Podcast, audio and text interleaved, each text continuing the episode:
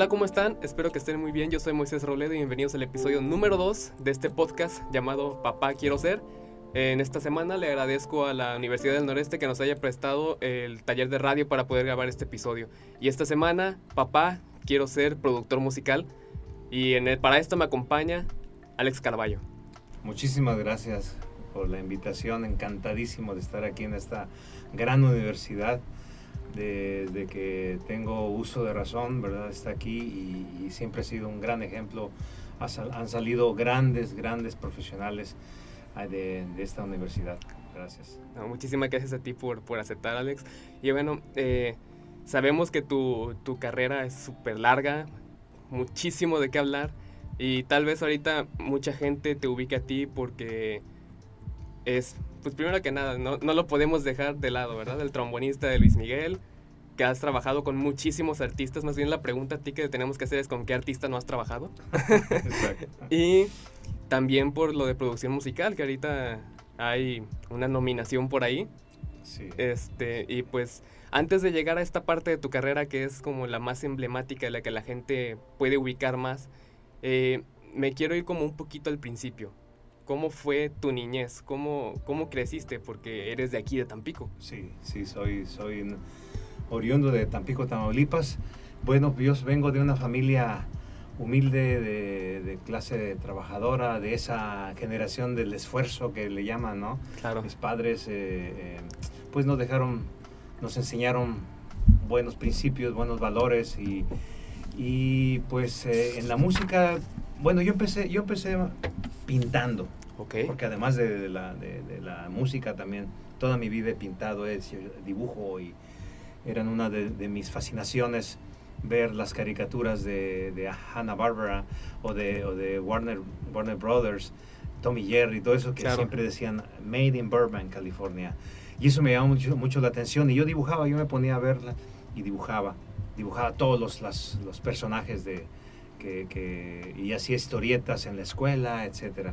En la, en la cuestión musical, mi padre mm, llevó una guitarra cuando teníamos ocho años, mis hermanos, somos cinco hermanos, todos mis hermanos son, son eh, ingenieros, ahí tengo un, hermano economista, Alfonso, que vive en, en, Milán, mi hermano Ángel, que es eh, ingeniero en electrónica, que tiene una compañía eh, que en Málaga y luego vive en Málaga. Luego tengo un hermano también ingeniero ah, en, electrónica, Adán, que vive en Guadalajara. Tengo otro hermano que es ingeniero químico que vive en Monterrey, etcétera. O sea, eh, yo, yo iba para, también para esa carrera técnica, pero por cuestiones del destino no se dio.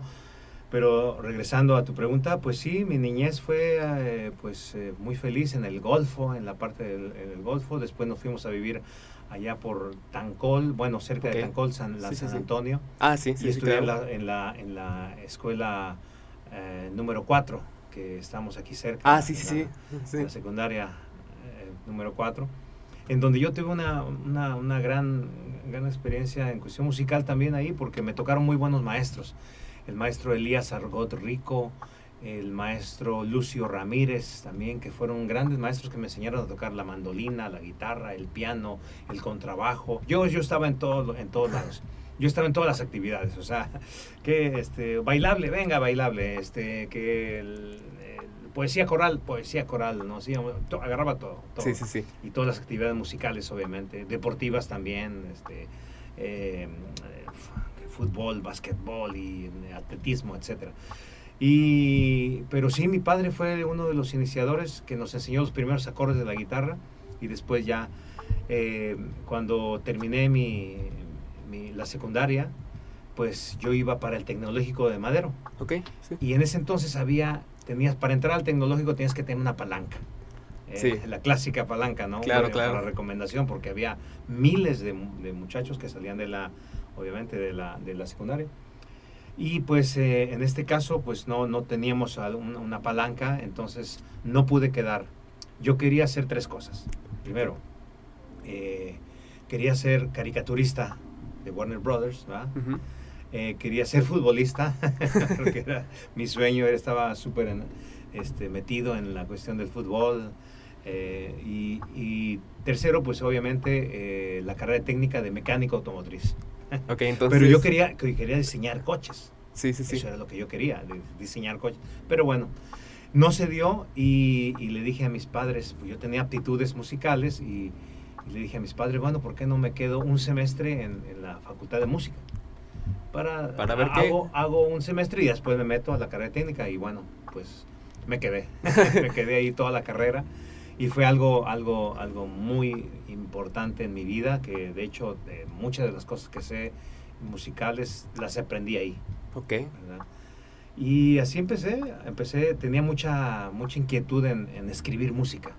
Ese era mi, mi mayor... Eh, eh, eh, yo, yo quería saber qué significaban esas notas, esos símbolos, esos, cómo podía crear música a alguien o podía leer, ¿no? Es, es algo surrealista, sí, claro. O sea, ¿cómo puede ser eso? Entonces yo al segundo semestre ya estaba escribiendo y me tocó un buen programa, muy, muy, buen programa en, en, la Universidad Autónoma de Tamaulipas, en la Facultad de Música Manolo Barroso, Manuel Barroso, padre. Y este y pues me tocaron muy buenos maestros. Eh, toda la carrera nos enseñaron piano, era obligatorio el piano y un instrumento optativo, que es el trombón, que lo traje precisamente para que lo vean porque es un trombón que me acaban de patrocinar. Ok. Eh, un trombón de plata pura y está hecho en Alemania. un Alemania. Luthier, un, luthier, un luthier que lo hace en Alemania a mano, literalmente lo hace a mano. Es trabajo artesanal, artesanal, artesanal total. Y pues tengo la dicha, la fortuna de, de que me han patrocinado. Pero bueno, eh, esos son mis principios aquí en Tampico. Eh, después me fui a, eh, me invitaron, me invitaban ah, para participar en grupos musicales de, con el maestro Barroso tenía un, el maestro Barroso tenía una, una, agrupación. Ahí aprendí ese, ese oficio, ¿no? Oficio. Después de ahí me invitaron a la banda municipal, a la sinfónica de la universidad y luego estaba en grupos también de Pemex. Ok en donde hacíamos trabajos sociales. En ese entonces estaba Joaquín Hernández Galicia, Chava Barragán, toda esa gente que daba mucho trabajo y, era un auge petrolero aquí impresionante. Y íbamos y, nos pagaban con, un sueldo de, Pemex. entonces, pues muy afortunado, la verdad. Y, pero llegó el momento en que tenía que dar un, salto, ¿no? Un salto a la Ciudad de México. Y es cuando en, el 80 en el 87 termino mi carrera de profesor de música con bachillerato en humanidades. Okay. Y me voy a, la Ciudad de México. Bueno, eh, algo que, que, sí me sorprendió un poquito ahorita que lo dijiste es que entre las primeras tres opciones que, que me dijiste de carrera no figuraba la música. No figuraba la música. Yo tenía esa aptitud y, cantaba y hacía mis composiciones y, y, tocaba guitarra, mandolina, todo lo que me pusieran tenía esa habilidad pero yo nunca, o sea, mis padres, imagínate, mis padres no estaban de acuerdo con que yo fuera músico. No, ese va a ser un borracho, que, que ese se va a estar en la cantina ahí, este, etcétera, ¿no? Eh, es eh, una, una, es una apreciación que se tenía de los músicos, ¿no? Y, y pues yo no vengo de familia de músicos. Claro. Entonces. sí, es, es algo que, pues, ahorita sigue siendo como un tema tabú, poco, un poco. Sí. Eh, pero creo que sí, sí y creo que sí se ha ido como que disminuyendo un poquito, pero todavía sigue siendo un tabú bastante grande. Y es que, y, tiene, y tenían razón mis padres, porque es una, una carrera muy difícil. Claro, sí, sí, sí. Eh, más difícil que la de pintor, porque la de pintor todavía es, este, entonces, eh, es una carrera muy difícil, muy difícil. Entonces hay que tener muchas cosas. Yo siempre, este, eh, la actitud, una de las cosas primordiales es tener muy buena actitud, ser cooperativo con todo lo que, con, todo mundo, eh, el, hacer equipo con todo eh, en, la música, tener, llegar temprano, ser responsable, eh, siempre estar en una buena, buena actitud. Ese es lo primordial que, es, que me ha funcionado y que aún así me siguen llamando y, me siguen llamando para participar en muchos, muchos eh, proyectos y agrupaciones y cuando no estoy con Luis Miguel, pues me, me llama mucha gente para, para ser parte de esos proyectos. ¿no? Sí, claro. Eh, algo que, que, también me llama bastante la atención es que, pues, obviamente en, en la carrera de música siempre se pide un instrumento de especialización, que como bien tú mencionaste fue el trombón. que, ¿por qué no? En lo que muestras un poquito el instrumento, puedes contar por qué fue que elegiste el trombón sobre otros instrumentos. Es, es, verdad, mira, fue una cosa muy curiosa, porque eh, yo llegué tarde a la universidad, porque, o sea, yo eh, hice mi examen de admisión en el, en el tecnológico y pues no tenía yo, eh, pues yo llegué tarde al, ahora sí que a la repartición de instrumentos. Entonces, yo quería ser baterista. Y le dije a la maestra, a la directora, que en ese, María del Pilar Ramos del Castillo, quien le agradezco profundamente eh, lo siguiente. Eh, entonces le dije, no, pues me dice, muchachito, bueno, eh, ya estamos en la universidad, ¿qué quieres?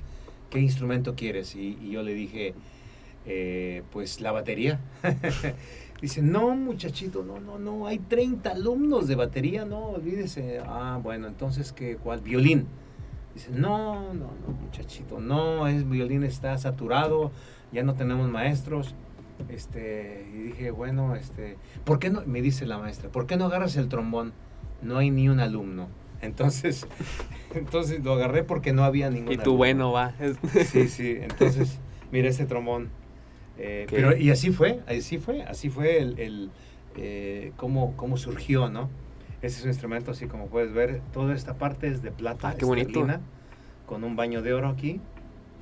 Nada más que tengo que tener mucho cuidado aquí en, Tampico por la, por la humedad. Y ya se, ya se manchó un poquito, de hecho ya está un poquito, pero es, eso es bueno porque para eso lo traje. Lo traje para que se para que para que viajara, para que empezara a, con el gaje de nuevo, está nuevo es como un coche nuevo, ¿no? Sí, yes. Y entonces este este es el trombón, trombón de varas.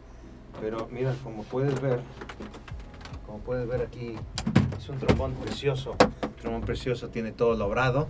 Sí, sí, sí, estás así. Sí, ahí está. Es un trombón que tiene, está hecho totalmente a mano, todo esto.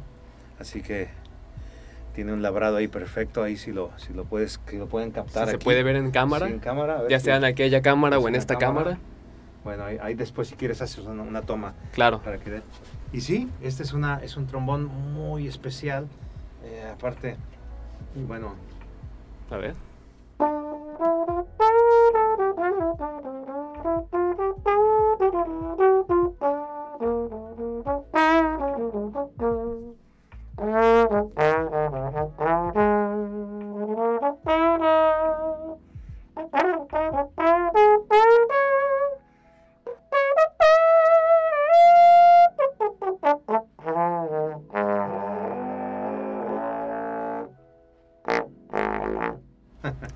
Sí, sí, es un trombón. Mm.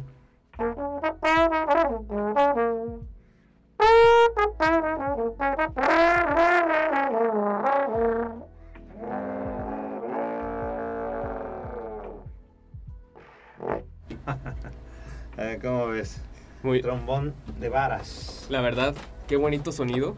Sí, es un bonito sonido. Sí, la verdad que siempre, eh, bueno, son años de estudio, ¿no? Porque es un un instrumento muy, muy difícil de tocar. Sí, de hecho lo que más me llama la atención es que como hay otros instrumentos de viento, también metal, sí. todos tienen algo con lo que tú puedes como basarte o poder estar un poquito más eh, ubicado de qué nota estás haciendo, pero en el caso del trombón no. Exacto. Sí, de hecho no tiene, y te puedes ver, es una, es una, se corta y se alarga. Ok el, aire se corta y se alarga, entonces no tenemos, como el violín, ¿no? Violín, sí, que el violín tampoco tiene eh, trastes, sí. ¿no? Pero tenemos posiciones, tenemos... ¿Verdad? Son siete posiciones. Una, dos, tres, cuatro, cinco, seis, siete. Y después de ahí tú, uno va dando la... La cantidad de aire.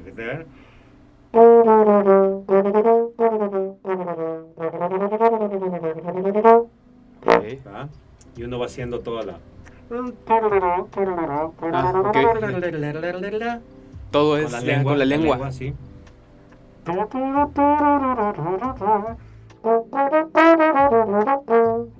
Okay.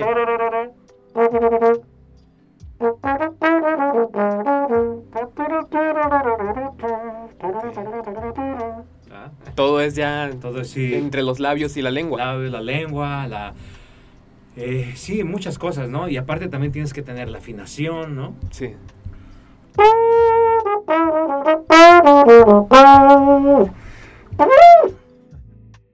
Así es, pero sí, es un trombón.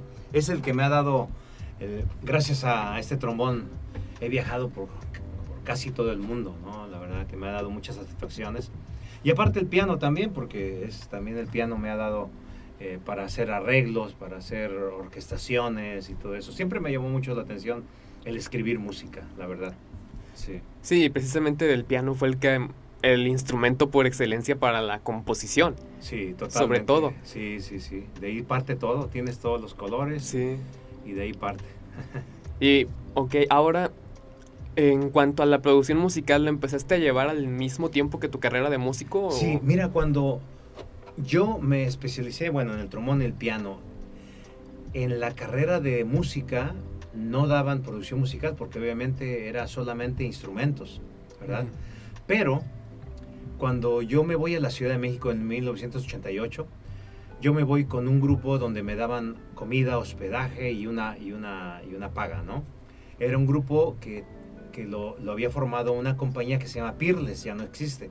Pirles, eh, seguramente algunos, algunas personas lo recordarán, que fue una compañía donde grabó Pedro Infante okay. sus éxitos y era un, se vendían discos. Entonces tenían una, un estudio de grabación donde nosotros hacíamos covers, covers que vendían de Colombia, de, de, de, cumbias, de salsa. Nosotros las escribíamos. Eh, ¿Por qué? Eh, lo que pasa que eh, por cuestiones de, políticas no podías vender un disco que venía de Colombia. Tenías que hacerlo aquí en México para venderse. Ah, ok, ya, ya, ya. Si no, te cobraban. Entonces nosotros hacíamos esos covers, le poníamos un nombre y, y, y contratamos un cantante y salía. Entonces se vendían esos cassettes y discos, se vendían en, en las gasolineras, en los, etcétera, ¿no?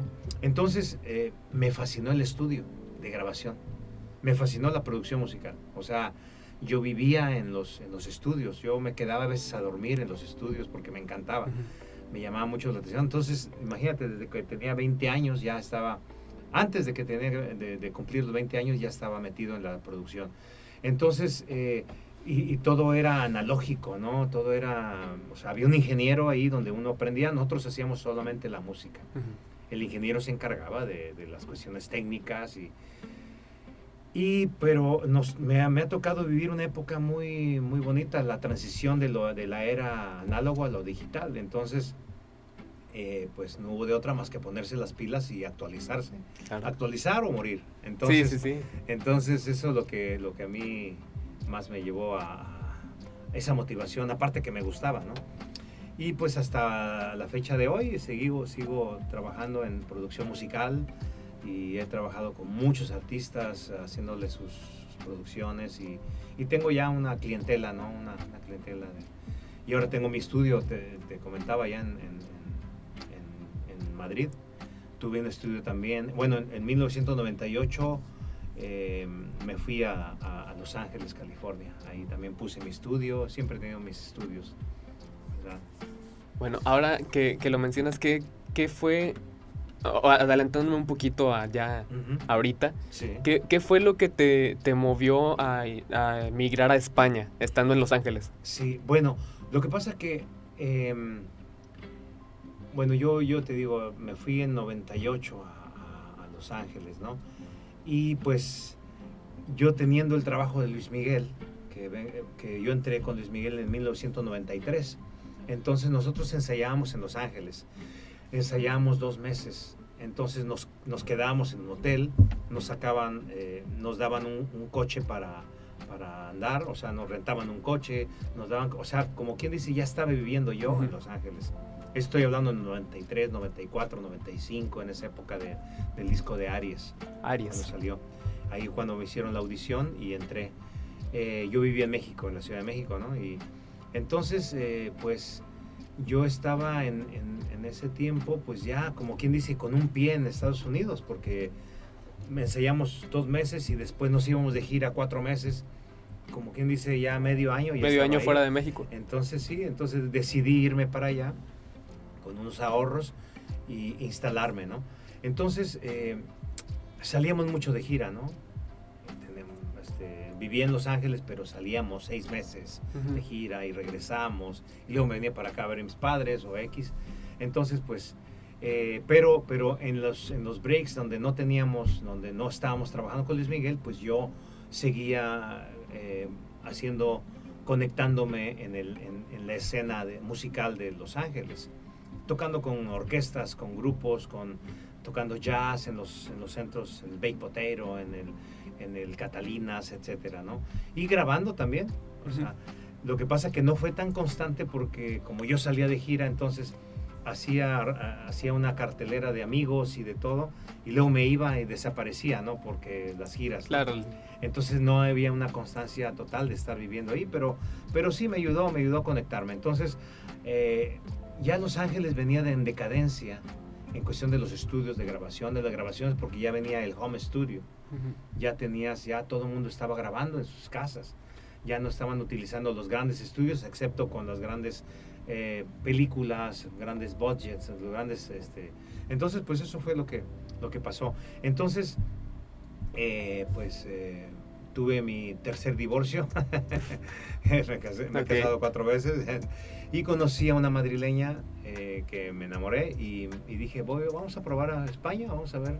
Quería, quería también probar algo diferente, ¿no? Ya había, ya, ya había estado en Estados Unidos y dije, pues me voy y pues me pareció algo extraordinario la, la cultura, sobre todo Europa, ¿no? Europa. Que tengo, tengo cerca ahí Francia, Italia, Alemania, Inglaterra, entonces, y yo hablo inglés, entonces pues, pues se, abren, se abren muchas puertas para, para seguir creciendo, ¿no?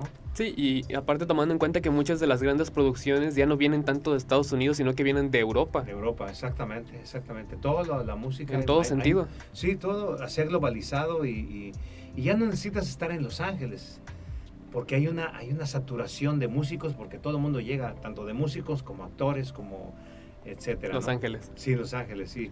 Entonces llega el momento en que ya, ¿no? O sea, este, puedes hacer cosas en otros países, ¿no? Ok. Sí eso es. ahora que también tocaste el tema de que has, de que has estado eh, también como músico este, en diferentes proyectos y obviamente lo de Luis Miguel que dices que en el 93... En 1993 entré. Ok, y a partir de ahí ya has estado todo este tiempo como parte de, de la banda, de, su staff, en, tanto en vivo como en estudio. Con vivo, en, en estudio, al principio no, no, no, entré a ese círculo porque es un círculo también cerrado. Pero yo solamente lo acompañaba en, en, las giras. En las giras. En los conciertos en vivo. Pero eh, llegó un momento, yo, yo componía, hacía mis arreglos y componía. Entonces todos los años yo mandaba canciones y no pasaba nada. No pasaba nada. Eso es lo que a veces también en mis masterclasses o, conferencias que doy, digo que, que la persistencia es lo esencial en, este, en esta carrera el no desmotivarse, el no, el, siempre estar arriba.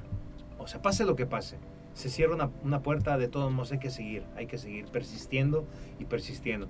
Entonces yo, pasaron, tuvieron que pasar 20 años para que me grabara no solamente un tema, sino grabarme cuatro temas en su último disco.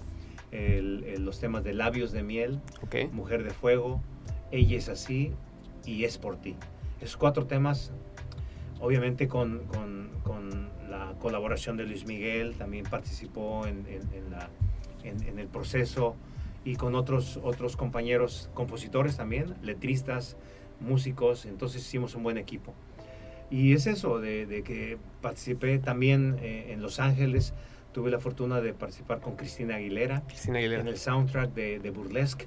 Burlesque, eh, todo el soundtrack, ah, claro, claro. hicimos Burlesque y, y salió fenomenal. Tuve la suerte de también de este, trabajar con Juan Gabriel. Juan Gabriel. Eh, Juan Gabriel, sí, con Celia Cruz, con eh, en sí muchos, muchos que ya ni me acuerdo porque han, me han invitado a grabar últimamente con Rafael, que acabo de grabar el, último disco. Eh, en fin, y sigue la cartelera, sigue... Sigue creciendo. Sí, ahora, ahora que estando en España, pues saben que ya estoy ahí y me han, me han invitado para trabajar con, con, con cantaores muy famosos ahí en España que son importantes, como Pitingo, como Miguel Poveda, que son extraordinarios artistas, una cosa impresionante. Es un lenguaje totalmente diferente a lo, pero es el flamenco es un mundo Ah, claro. extraordinario, extraordinario con una cultura que de- de milenaria, ¿no? Eh, ¿Verdad? Sí, de hecho yo también muchas veces eh, separo la música que tenemos de este lado y el flamenco es un mundo totalmente distinto, todo Sí, cambia, ¿no? Todo cambia. Y fíjate que yo metiéndome a, a todo esto, de hecho acabo de, de- de hacer un, un disco con Miguel Poveda precisamente, hay mucha influencia, hay mucha influencia de, de allá con América, porque... Eh, ¿está? Sí, sí, sí. ¿Está prendido? Sí. Sí, entonces eh, hay mucha influencia en cuestión de la, la- la música, ¿no? De hecho, precisamente hicimos eh, todo lo que son el son montuno, es, es muy parecido a, la rumba flamenca. El- hay, una, hay una muy, muy curiosa que, que seguramente muy interesante, se llaman las peteneras.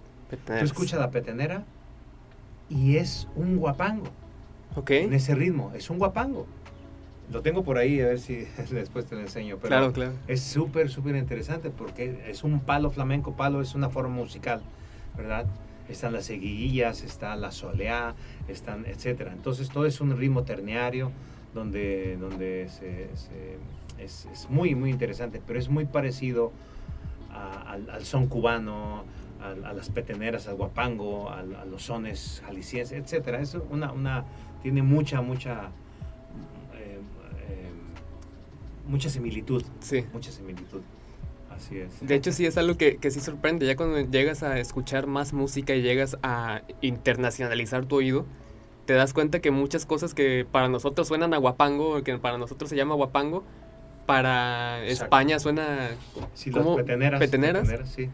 y que tienen tanta, tantas cosas en común, pero que a la vez está una en Europa y la otra está Sí, acá en América, en México. sí, y cuando, cuando esos, esos marinos que llegaron de, de Andalucía o de Galicia eh, cruzaron todo el Atlántico para llegar a nuestras tierras y, y con esa, esa, esa nostalgia de su tierra empezaron a agarrar y enseñar a, a- a, eh, la música y nosotros le dimos, nosotros le dimos ese toque, ese El toque mexicano. mexicanista, ¿verdad? Y ya se transformó. Y eso pasa en toda la música es así. Claro.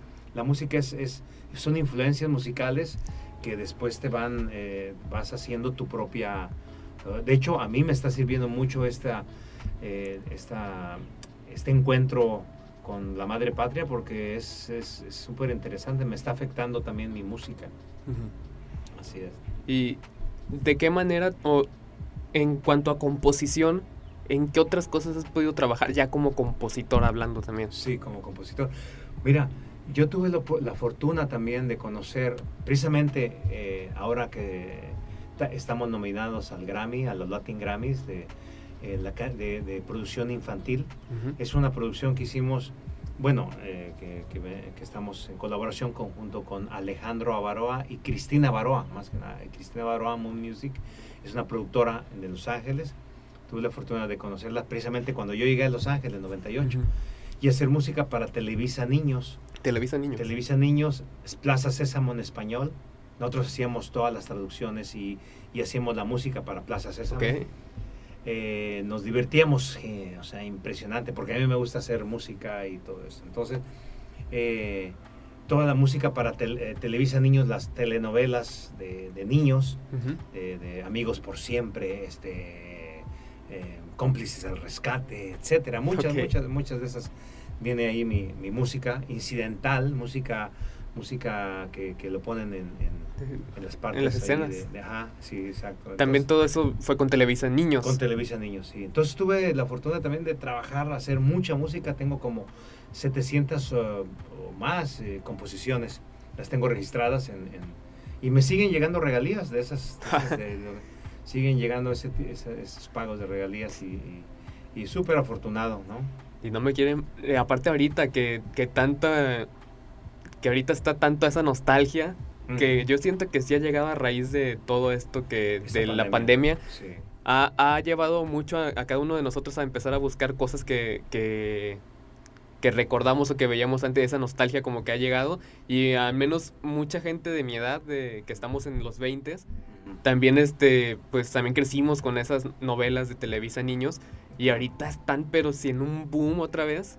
Y aparte más ahorita que están otra vez subiendo a las plataformas digitales, pues la gente va directamente a escucharlo. Sí, sí. Y sí es algo que me parece impresionante y más porque es algo que la música es algo que siento que difícilmente envejece.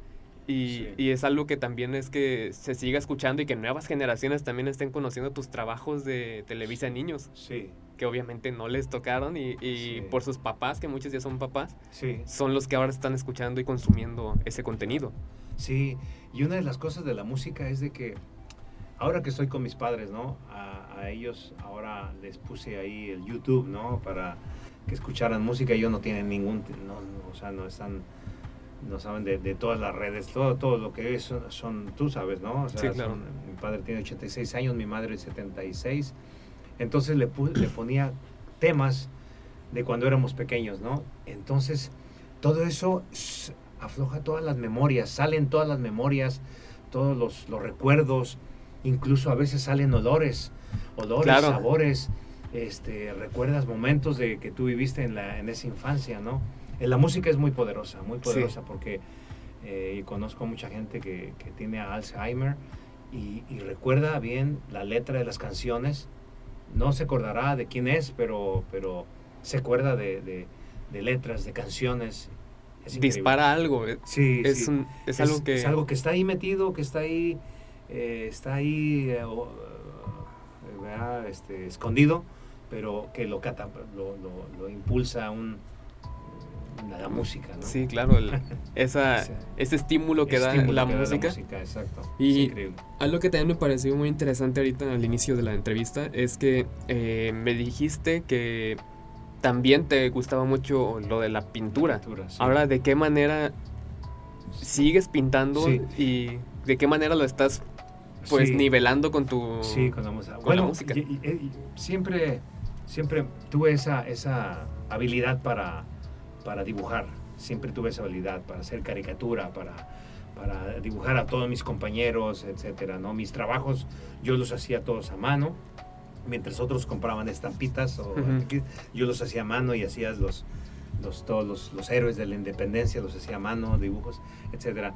Eh, lo dejé cuando empecé a, estudiar música, pero cuando llegué a, la Ciudad de México, estudié en la Academia San Carlos, empecé a tomar un poquito más de de academia, ¿no? De, saber técnica y todo esto. Pero cuando llegué a Los Ángeles, yo ya me, eh, me, eh, tuve una influencia muy grande al ver la película de Jackson Pollock, es un gran pintor americano, y pues dije, voy a regresar, voy a regresar. Tenía, estando con Luis Miguel, pues te da esa, esa tranquilidad económica. Entonces dices tú, bueno, quiero, quiero dedicarme a lo que también a otra parte de, la, de lo artístico que es la pintura. Entonces empecé a hacer eh, pintura relacionada, solo, todo dedicada a la música. Entonces me puse una, una, una meta. No sé si has visto eh, en libros, hay unos libros que dicen los, los million discos que tienes ah, que escuchar antes de morir. Sí, claro. Las million películas que tienes que, que, ver antes de morir. Bueno, yo dije, voy a hacer million pinturas. Me propuse, yo bien machote, ¿no? Y resulta de que, bueno, ah, perfecto, empecé a hacer mis, mis, mis, pinturas y todo eso de una manera más, más expresiva, expresionista, más abstracto y cosas así, ¿no? Más gestuales, ¿no? Eh, entonces a los tres meses dije, voy a contar a ver cuántas llevo. Resulta que llevaba 60 nada más, 70, 60, y dije, no puede ser, ¿qué me metí? O sea, ¿qué? ¿Por qué? Y dije, bueno, entonces eso me llevó a hacer pintura rápida, de acción, rápido, sin tener, o sea, hacerla rápido, eh, ver, eh, criticarme, checar, boom, boom, hacer y, vámonos. terminarlo. Sí. Y ver la que sigue, y la que sigue, y la que sigue. Entonces me llevó un proceso como de cinco años, cinco o seis años. Y, y, logré, logré eso. Lograste me, me llevó, sí, me, me, pasé porque ya llevaba un, una, una, inercia. Un ritmo. Un ritmo y, pues hice cinco avenidas de arte, ¿no? Tengo cinco nichos en donde bien después, después te, te, voy a compartir algunas cosas de lo que, de lo que hago. ¿no? Perfecto. Pero sí, eso, eso ahora, y ahora tengo, tengo actividades allá en, en, en Madrid. Ya hice mi primera, mi primera, primer solo exhibition ahí en Madrid con pinturas relacionadas con arte y música. Todo okay. relacionado con la música.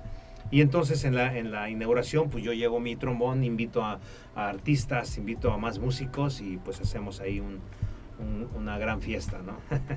Precisamente algo que, que, acabas de tocar es algo que, que, te quería preguntar. ¿Tú crees que, ahora hablando de pintura, el que tú estés otra vez, desde hace años, dándole otra vez a la pintura, esté de cierta manera desarrollando tu, tu mentalidad y tu, y tu visión en cuanto a composición y también viceversa, que la composición sí. también esté ayudando a que tu ojo de pintor haga más cosas. Exactamente, exactamente lo que tú acabas de decir porque el arte influye en la música y la música influye en el arte. Entonces, cuando yo estoy haciendo música y me saturo, yo me voy a la pintura y ahí, ahí saco todo sí. y, y, y, hay cosas, son muy relacionadas, todo lo que es la pintura, una, precisamente le, le llamo fractal music. Fractal, fractal music, music eh, los fractales, ¿no? los, esos patrones que uno va repitiendo durante toda tu vida, vas haciendo formas de manera, eh, de manera gestual y, y, hago composiciones también para, e, para, esas, para esas pinturas. Entonces eso es, es una retroalimentación, es una retroalimentación que, que, no para, no para. Y, y sigo buscando, ¿no? o sea, sigo, sigo en esa búsqueda. O sea, sigo en esa búsqueda, no, no, no me conformo con lo que he hecho, pienso que, sigo buscando. Yo pienso que eso también me mantiene vivo, me mantiene en, en, en, la expectación de, como un niño, ¿no? Como un niño, o sea, que, ah, me asombro de, de, todo y, todo es, eso te va dando, te va dando eso, la, la música y la pintura. Sí, y también muchas veces también el estarte fijando en cosas en las que nunca te habías fijado, también muchas veces ahora que, como bien mencionaste, hay una ola ya de, de los home studios y una ola de nuevos productores que son buenísimos haciendo sí. producciones desde habitaciones sí. que a mí me gusta mucho ver esos videos que salen en YouTube de, de personas que van grabando en la calle nada más, sí. puro audio, y agarran algo, ah, esto me llamó la atención y de eso producen algo impresionante. Siento que eso también es algo que eh, mantener esa curiosidad que, que, tenemos que ir desarrollando. Para también ir poder avanzando e ir también enriqueciendo nuestro arte y lo claro. que se haga. Sí, totalmente. O sea, eh, la tecnología nos está dando unas herramientas increíbles, incluso el teléfono, desde el teléfono ya uno puede hacer música, ¿no? Y, y, y sí, sí, sí, hay muchas cosas que se pueden hacer, ¿no? Ahora con el teléfono y, y también estoy trabajando en una, en, eh, de, de, las mil y un pinturas, uh -huh. sal, saqué una idea de hacer mil y un ideas de arte. Ideas Entonces de arte. Voy, voy apuntando eh, diferentes tipos de eh, de ideas que se me van ocurriendo. Por ejemplo, idea 232, te pongo, escultura. En, en tal bulevar hacer una escultura tipo X, ¿no? Así, y, y le empiezo, a desarrollar. Una escultura de color eh, de metal, haciendo twist, un twist así de, de forma de ola, etcétera, ¿no? Okay. O por ejemplo, una idea que se me ocurrió hoy, hoy que fui a caminar a la playa, en el faro, ya ves uh -huh. que tenemos un faro en las escolleras. Yo dije, aquí hace falta un monumento así, un faro, pero que tenga, que tenga hoyos para que cuando llegue el, el, el aire suene okay. como una especie de trombón, ¿no? Sí, sí, sí. Y, que, y cuando haya mucho aire, uh, no sé, y un faro que esté ahí dando, un faro así de X. Entonces es una idea que se me ocurrió, ¿no? Y lo apunto. O, o, o, por ejemplo, de filosofía, ¿no? eh, o X, cualquier cosa. Pongo varios tópicos en, en, idea de arte número 500. Ahorita voy en la como en las 600, ¿sabes? Okay. Faltan todas, pero ahí y a veces robo ideas, robo ideas de alguien y, y lo, lo, voy apuntando, lo voy haciendo a mi forma, lo transformo, ¿no? ¿Y cuánto tiempo llevas con, con esto de las mil y unidades de arte? Eh, bueno, ahorita tengo, pues eh, son como unos, ah, de hace tres años. Tres años. Que se me ocurrió y dije, bueno, ya terminé las mil en pinturas y ahora sigo con las mil y un ideas de arte. Y pongo ejemplos, hago algún dibujo ahí y le pongo diseño, ¿no? Un diseño, hablo de, de arquitectura, de, de, de, de musicología, de, filosofía, de arte, poesía, todo. Todo. Ahí voy, voy poniendo todo, las ideas que se me van ocurriendo, etcétera. En, ese sentido me, me, identifico bastante contigo. Yo soy una persona que no me puedo quedar quieto mucho tiempo. y de hecho fue esto del podcast, esta idea, tiene menos de un mes que, que la, que se me vino a la mente y dije, va, hacerlo de una vez. Claro, este, hay que hacerlo, sí. Porque igual y alguien me gana la idea o... Es que es eso, es que, es que alguien, cuando tienes una idea hay que, hay que aterrizarla inmediatamente porque alguien ya está pensando lo mismo y, te, y, puede dar un paso adelante. Así que qué bien, qué bien, de verdad, qué bueno que tengas esa, esa, esa, esa creatividad constante, ¿no? Muchas gracias. Y, es, y ese es es uno, es, para mí es, un, es uno de los placeres de la, de, la vida, el pensar, el crear, el estar, eh, para mí es un, es un, es un placer, el estar creando y, y, y, estar siempre viendo qué es lo que sigue, este, estudiando, buscando formas, ¿verdad? ¿Qué es lo que sigue? ¿no? Estar en, estamos viviendo en una época en donde dentro de 100 años va a decir, oye, es una pandemia, una pandemia. Estamos viviendo épocas, el cambio de siglo. Eh, imagínate, en unos años nos van a envidiar, nos van a envidiar porque estamos viviendo este momento. Entonces, ¿qué hiciste tú? ¿Qué hiciste? ¿Qué es lo que...? Entonces, es, esa búsqueda también me hace sentirme, pues, que no he hecho nada, eh, que necesito hacer cosas, que necesito hacer más cosas, ¿verdad? Sí, de hecho es, sí, también yo me pasa que siempre estoy buscando algo nuevo que hacer. Y e, eso, quieras o no, de cierta manera, mucha gente incluso lo llega a criticar, o sea, de que, oye, pero estabas haciendo esto hace unos días y ahora quieres hacer otra cosa. Pues sí, o sea, yo, yo estoy buscando hacer algo. sí, sí, sí, exactamente. Eso es, una muy buena, muy buena práctica. Y mientras más hagas, pues hay más, hay más posibilidades de que, de que aciertes alguna, por ahí una vertiente donde aquí me voy a ir y, y, agarras y que ahí el negro. Ahí, sí, pero eso, es muy bueno, sí, sí, esas ideas apúntalas y hazlas y aterrízalas. Sí, y ahora ya avanzando un poco más, ahora sí, háblame de esto, un poquito más de esto de Danilo y Chapis. Ah, Danilo y Chapis, bueno, como te comentaba, el mismo equipo que, que hicimos en 1998 para Televisa Niños, para, para para Plaza Sésamo en español, para todas las novelas infantiles de, Televisa.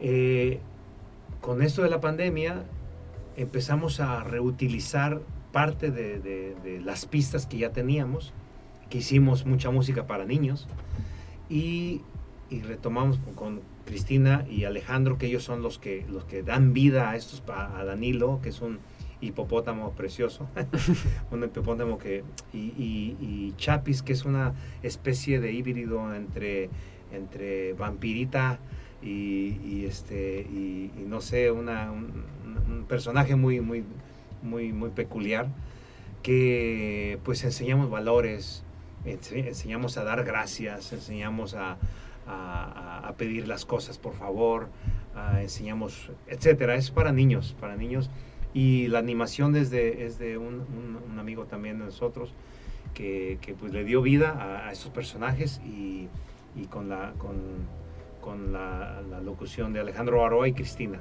Cristina Baroa. Y nosotros en, en la producción musical y, y estamos nominados al, al Latin, Grammy, por, por la producción musical eh, infantil.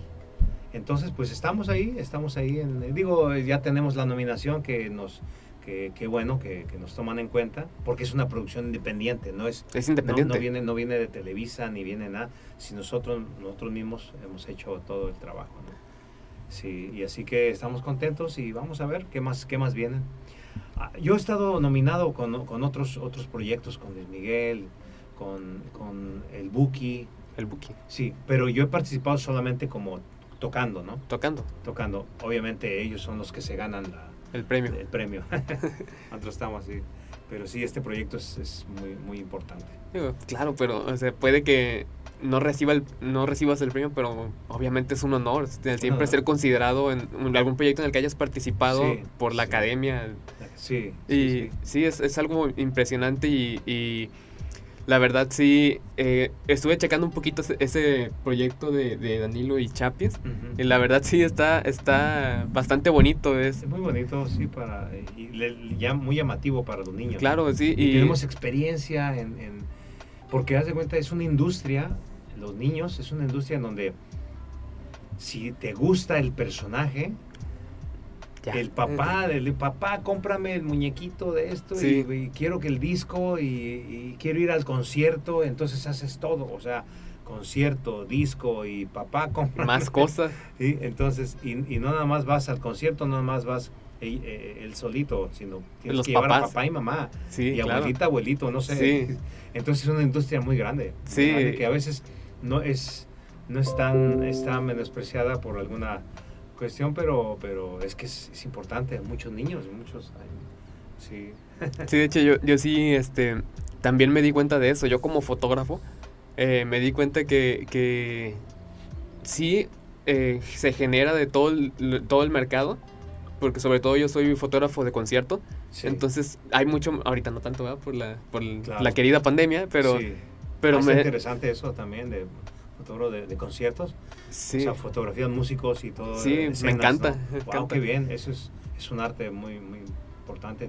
Porque aparte estás capturando momentos puntuales. Sí. Y luego cuando en unos años dices tú, oye, este músico ya es el famoso, ah, ah mira, este, y aquí estaba. Yo le tomé la foto.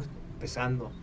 Sí. Este, y sí, me, me di cuenta que también donde está súper amplio el mercado es en la fotografía infantil. Y muchos, como bien dijiste, este, no, no lo volteamos a ver, ¿no? No, dice, ah, no, yo quiero todo lo que son acá modelos y sí. X, pero, pero no, es un mercado... Enorme. Enorme, enorme, enorme, enorme, enorme. Sí, totalmente. Sí, está, está impresionante, la verdad, y más por lo que dices de que si te gusta el personaje al, al niño, ya está del otro lado, porque va a estar pidiendo todo lo que traiga ese personaje. Si, si sacan ropa, si sacan muñequitos, si sacan este. hacen algún concierto, como bien dices, y sí, o sea, se, se empieza a expandir demasiado el mercado. Sí, sí, totalmente. Así es, así es. Entonces seguimos ahí en, en este proyecto y vamos a ver hasta dónde, hasta dónde nos da. Bueno, Alex, ya para, para ir cerrando este episodio, eh, tengo unas preguntas de acerca ya a nivel profesional. ¿Tú, ¿Tú crees que en realidad defina el éxito que vayas a tener la edad en la que empieces o termines de hacer algo? Yo creo que no hay, no hay, no hay una, no hay una regla. No hay una regla. Todo hay, hay excepciones. Eh, o sea, yo no vengo de familia de músico y, mira, este, eh, y, al igual, o sea, no hay una regla que, te diga, no, si tú vienes de, niño, puede ser, no, no. Eso ya tú lo vas haciendo según lo que tú vayas sembrando en todos los lugares donde vayas. Y te digo, con buena actitud, con buena, con ser buena persona, el cooperar, el etcétera, eso te da también eh, este, mucha, te, te abren las puertas, ¿no? Sí. sí. Sí, de hecho sí, todo se maneja principalmente por la actitud, de hecho, por la actitud y tu disciplina. Disciplina y entusiasmo, etcétera, y muchas, muchas cosas que son ingredientes básicas sí. que, te, que te hacen ser diferente a los demás, ¿no? Y, y, la gente va a decir, es que este me inyecta muy buena energía y, y aporta al proyecto, ¿no? Entonces, es importante, es importante hacer, ser así, ¿no? sé eso es algo que yo he hecho de toda la vida, ¿no? Desde que estaba en la secundaria, en la escuela, siempre he sido entusiasta en todo. y como última eh, parte de, la entrevista, ¿qué, Alex, ¿tú qué consejo le, le, darías a todos esos jóvenes que ahorita están en ese sueño o persiguiendo el sueño de que, ¿sabes qué? Me quiero dedicar a la música, me quiero dedicar a la producción musical. ¿Qué consejo les puedes dar a todos esos jóvenes que, que están con ese sueño y con esa inquietud? Definitivamente la pasión, de vivir las cosas con pasión, de vivir la vida con, con, esa, esa, con amor, este, amor a lo que tú hagas, este, disfrutar y, simplemente, pues sí, este, pasiona, apasionarse por las cosas. Porque si no hay pasión, pues es como estar, no sé, no sé, en alguna oficina de contador, no sé, no, sin menospreciar, Sí, claro, ¿no? Porque claro. también hasta para eso hay que, hay que ser Apasionado. Sí, apasionado en tu los números, me gustan los números, me gusta ser organizado. También todo eso, agarrarle ese, ese, esa, esa parte que, que te haga gozar, que te haga gozar, disfrutar, disfrutar lo que tú haces. Y tener fe, tener sueños, soñar, ser perseverante, ser este, este, nunca, o sea, nunca bajar los brazos, este, siempre tener fe en que, eh, porque nosotros somos, atraemos, somos imanes. Entonces, cuidado con lo que pidas porque se te va a conceder. Sí. Cuidado. O sea, si sea bueno o malo. O sea que, entonces siempre eso, el, el estar pensando positivo, el a- la atracción atraes. Y, y eso es muy importante, ¿no? Soñar este, y ser apasionado. Ok.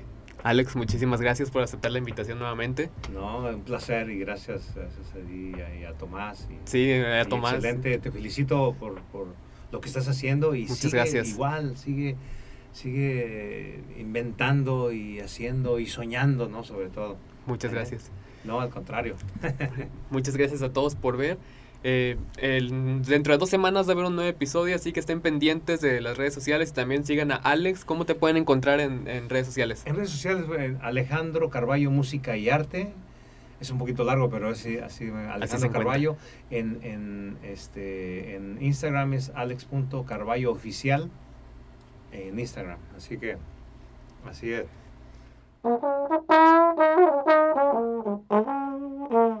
Con